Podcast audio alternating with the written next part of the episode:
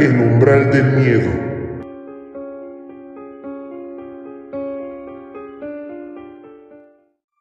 Los fantasmas del Queen Mary. Hoy en día se encuentra anclado en la ciudad de Long Beach, California, el RMS Queen Mary, sirviendo como museo marítimo y hotel de lujo. Por sus pasillos resuenan los ecos de 60 años de historia, una historia teñida con el horror de la Segunda Guerra Mundial. Por sus entrañas dicen y merodean numerosos espíritus que muchos han podido ver, oír e incluso sentir. El Queen Mary bien puede ser uno de los edificios de mayor fama paranormal. No obstante, el transatlántico es considerado uno de los lugares más encantados de todo el mundo. El Queen Mary fue construido en los astilleros de John Brown Company y en Clyde, Escocia. La Gran Depresión paralizó por un tiempo al barco y no fue hasta 1936 que finalmente hizo su primer viaje por el Atlántico. Durante sus tres primeros años de existencia, el Queen Mary atravesó el Atlántico sirviendo de transporte a las personalidades ricas y famosas de la época. Fueron años llenos de glamour y despreocupación, donde Greta Garbo, Clark Glave, Mary Pickford o el ministro Winston Churchill, entre muchos otros, pisaron las cubiertas del transatlántico.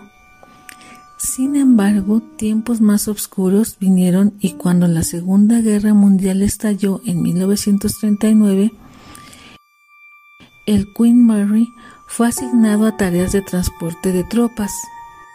El navío fue entonces pintado con un tono grisáceo para camuflajearlo, lo que le valió el sobrenombre del fantasma gris.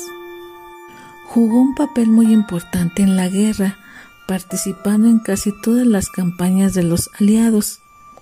Al término de la contienda, había transportado más de 800 soldados y había participado en la invasión del día D.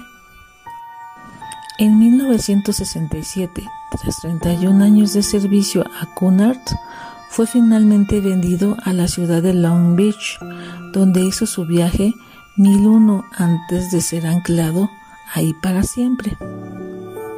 Los fantasmas del HMS Curacao. Era tan codiciado por los adversarios nazis que se ofreció 250 mil dólares de recompensa y la cruz de hierro para el capitán de submarinos que lograra hundirlo.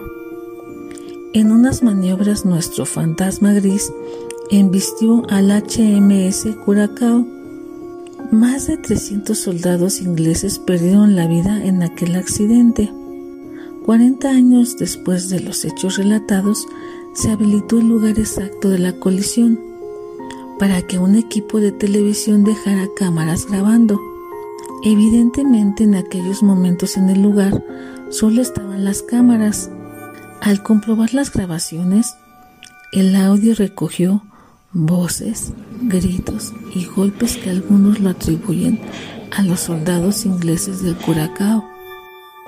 La Puerta 13 y John Pedard El 10 de julio de 1966, un bombero llamado John Pedard, de apenas 18 años, estaba participando en un ejercicio en el que las puertas estancadas se sellaron en el barco. Por desgracia no pudo salir por la puerta a tiempo y fue aplastado por la fuerza masiva de esta, muriendo en el acto. Tiempo después se amontonaron los testimonios de tripulantes y viajeros que dicen haber visto a un hombre joven con barba, vestido de azul, caminando por el pasillo de la sala de máquinas y desapareciendo en la puerta número 13. Desde el horrible accidente se han recibido informes y avistamientos del fantasma de John en la sala de máquinas. Uno de ellos fue el 13 de agosto de 1991, cuando una pareja que estaba participando en un recorrido por el barco y habiendo escuchado la historia de John, de John Pedar, el hombre en tono de broma le preguntó, John Pedar, ¿te gustaría unirte a nosotros? Mientras él y su esposa riendo se dirigían a través de la puerta estanca y subían las escaleras, casi de inmediato tuvieron la sensación de que no estaban solos. Se volvieron a mirar hacia atrás en la puerta y el hombre sintió algo húmedo en su rostro. La pareja prefirió no pensar demasiado en la experiencia hasta que estuvieron fuera. La mujer vio entonces que su marido tenía grasa en la cara en el lugar en el que algo le había rozado antes. La grasa era abundante en la parte trasera de la sala de máquinas cuando el buque estaba en funcionamiento pero al día de hoy es muy poco probable que un turista pueda entrar en contacto con la grasa. Lo que es más, ninguno de ellos tenía grasa en las manos o en cualquier otro lugar de su cuerpo. Ellos creen que el fantasma de John Pedar decidió aceptar la oferta de unirse a ellos. Otra de las experiencias la tuvo una guía turística ella avanzaba por el pasillo cuando tuvo la típica sensación de ser observada por alguien. Al girarse pudo ver cómo una figura se desvanecía delante de sus propios ojos. Inmediatamente notificó lo sucedido. La descripción que realizó coincidía con los rasgos de John, de John Pedard. Se le mostró un conjunto de fotos para ver si podía identificarlo.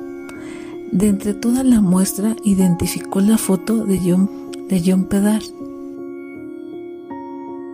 La guardería de tercera clase. En uno de los numerosos viajes del Queen Mary, realizado por el Atlántico, una mujer dio a luz. El bebé que los padres decidieron llamar Lane Travers Smith fue llevado a esta guardería, pero algo no fue bien y a las pocas horas de su nacimiento murió. Existen testimonios que aseguran haber escuchado durante la noche el llanto de un bebé procedente de la guardería.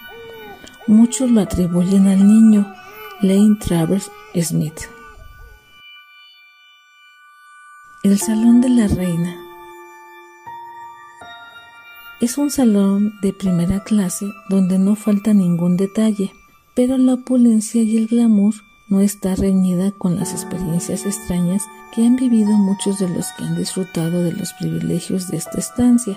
En una de las visitas guiadas que un grupo de turistas protagonizó, una niña que nos visitó con sus padres afirmó insistentemente que veía a una mujer, pero lo cierto es que nadie más la vio, excepto la niña.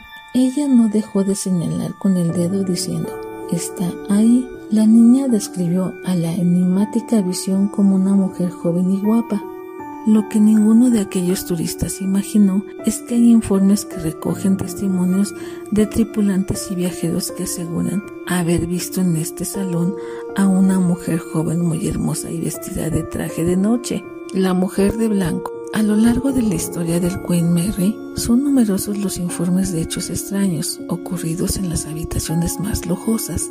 El sonido del correr del agua de los grifos en mitad de la noche y posteriormente comprobar que ningún grifo se abrió, el teléfono sonando a altas horas de la noche sin que nadie haya realizado la llamada, pasajeros que se quejan que la habitación de al lado hacen mucho ruido y no les dejan descansar, sin embargo, se comprobó que la habitación de al lado estaba desocupada. La piscina de primera clase. Este lugar es de acceso restringido y solo se permiten en las visitas guiadas. En estas piscinas es donde más hechos extraños han ocurrido. Son muchos los pasajeros que han comprobado cómo aparecen y desaparecen sin explicación racional señoras con trajes de baños de época caminando por el borde de la piscina el sonido del chapotear del agua, como si alguien nadase, cuando en el agua no había nadie. A veces se han visto avanzar estelas como las que se producen al nadar, pero en estas ocasiones nadie nadaba. En otras se vio cómo avanzaban las huellas mojadas de un pie invisible. Han sido tantos los testigos que aseguran haber visto hechos sorprendentes que en los últimos años se ha decidido instalar una cámara. La cocina. Pero estas muertes no fueron las únicas en tiempos de guerra. Durante la Segunda Guerra Mundial se produjo el asesinato de un cocinero a manos de su compañero de a bordo.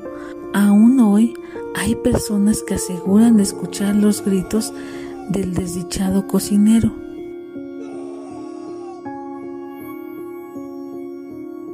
El camarote B340. Esta cabina tiene el récord de ser la menos alquilada, es decir, ha tenido muy pocos huéspedes. Una de las razones puede ser porque en ella se registran continuos fenómenos anómalos. En esta habitación fue asesinada una mujer.